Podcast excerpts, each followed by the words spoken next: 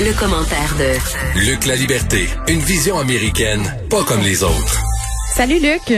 Allô Geneviève. Bon, on va se parler euh, d'une mise en situation quand le Parti républicain met de côté la Constitution américaine. On dirait que ça va pas ensemble. Écoute, il y a... Ils sont très euh, attachés à leur Constitution.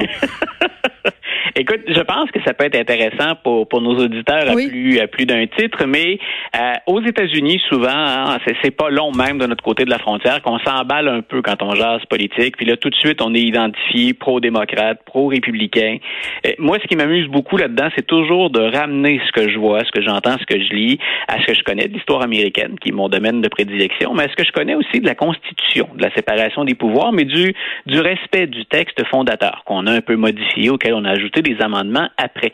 Et euh, dans les dernières années, ça devient très, très difficile de nier que quand on parle d'attaque contre la démocratie ou les institutions américaines, contre le droit de vote, ben ça provient plus souvent du camp républicain que du camp démocrate. Les démocrates sont pas blancs comme neige là-dedans, euh, mais les, les, les, les assauts, j'ai envie de te dire, presque dans certains cas, proviennent des républicains.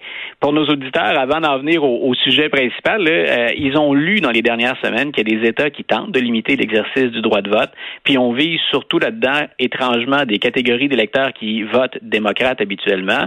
Puis encore aujourd'hui, on apprenait de nouveaux détails sur euh, à quel point Donald Trump a tenté de mettre à sa main le département de justice aux États-Unis, Oui. donc le ministère de la Justice, si tu veux.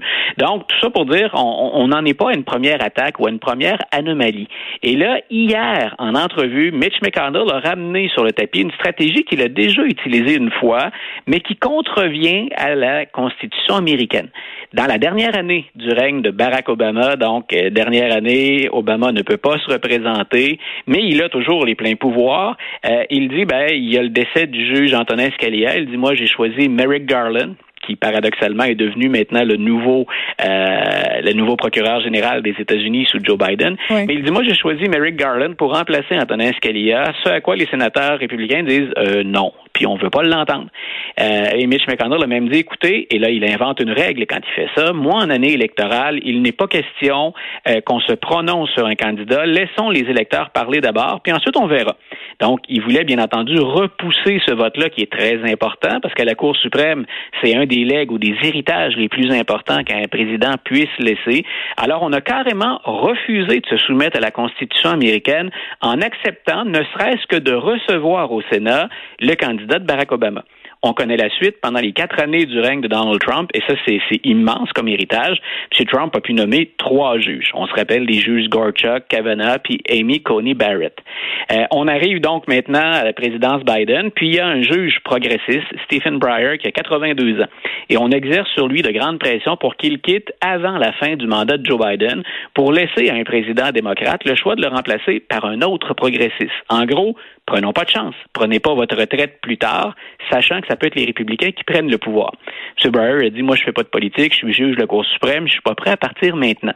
Mais quand on a interrogé Mitch McConnell là-dessus, on a dit, est-ce que vous laisseriez le président Biden, est-ce que vous allez accepter, si M. Breyer part, euh, de se prononcer sur une candidature? Et là, il a ramené deux éléments de réponse. Un, euh, un, je suis pas sûr, faudrait voir. Et deux, si ça arrive dans la dernière année du mandat, moi, je- je maintiens, c'est une promesse que je fais, il n'est pas question qu'on entende un candidat dans la dernière année d'un mandat présidentiel.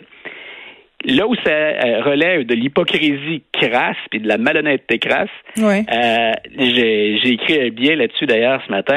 Dans la dernière année de son mandat, Donald Trump a nommé une juge de la Cour suprême qui est très conservatrice, qui est Amy Coney Barrett. Oui, en remplacement d'une juge qui, elle, a fait avancer beaucoup de dossiers là, qui n'étaient pas nécessairement, justement, conservatrices, vraiment pas, loin de là.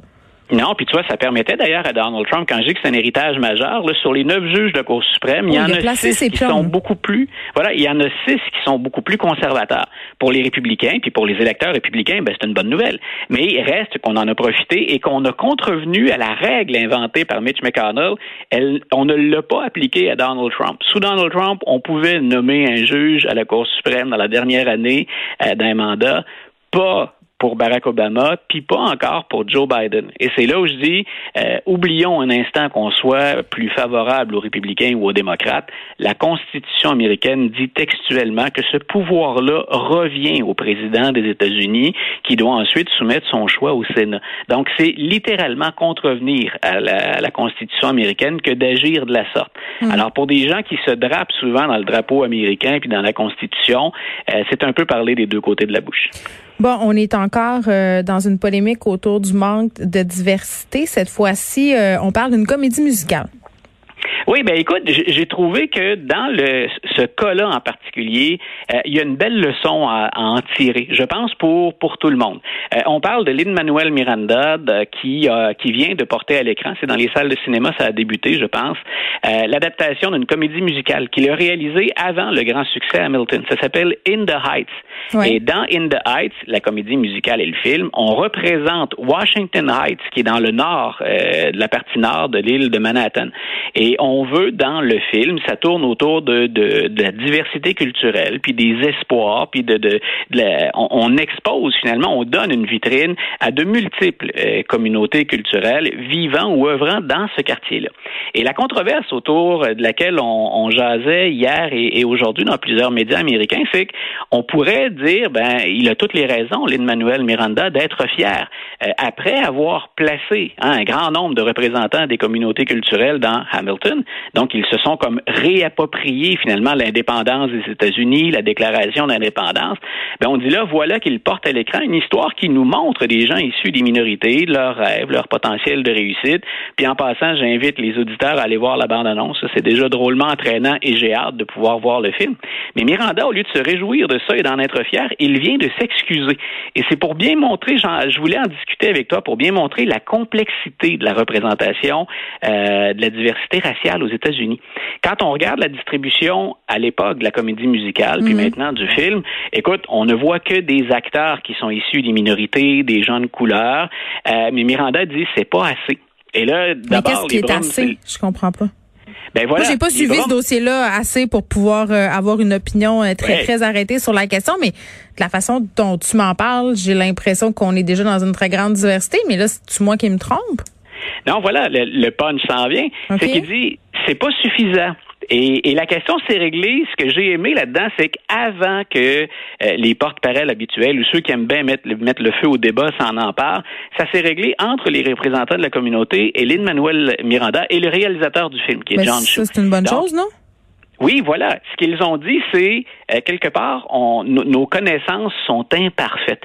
On a voulu représenter Washington Heights et qu'est-ce qu'ils se reprochent, Maranda, ou qu'est-ce que certains représentants du quartier lui reprochaient, qu'en fait, les, les, tous les acteurs ou les comédiens, qu'ils soient afro-américains ou latinos, ceux qui avaient la peau foncée se retrouvent euh, en arrière-plan parmi les danseurs, alors que tous les rôles ont été accordés, les rôles principaux ont été accordés à des gens dont la peau est euh, et, plus près du, blanc ou plus pâle. Et, ouais, et dans les et tu, tu, le sais probablement toi aussi, mais dans les hiérarchies qu'il y a eu autour de l'esclavage, discrimination, ségrégation, plus on avait la peau foncée, grosso modo, pour faire une histoire courte, plus il y avait de discrimination. Alors ce que j'ai aimé là-dedans, c'est qu'on n'a pas attendu que ça gonfle, puis que les, les agitateurs habituels voilà, qu'on euh, n'a pas parlé de woke, on n'a pas parlé de suprémacistes blancs, on n'a pas parlé des extrêmes, on n'a pas mis le feu là-dedans. De racialisme. Voilà. Miranda a dit, ben écoutez, euh, j'apprends encore. Hein, ah Il n'en est pas à ses premières ah. armes, mais grosso modo, j'apprends encore. Puis on peut parfaire le travail. Et j'ai trouvé ça très intéressant comme réflexion. Ben Luc, c'est extraordinaire parce que c'est la preuve qu'on peut se parler, qu'un dialogue est possible et qu'on n'est pas toujours obligé d'en venir euh, au cancel entre guillemets. Ben écoute, c'est exactement la c'est exactement la fin de mon billet de blog sur le sujet. Ah, bon, tu vois, les grands esprits se rencontrent. Merci beaucoup. À demain. Bonne fin de journée. Bye.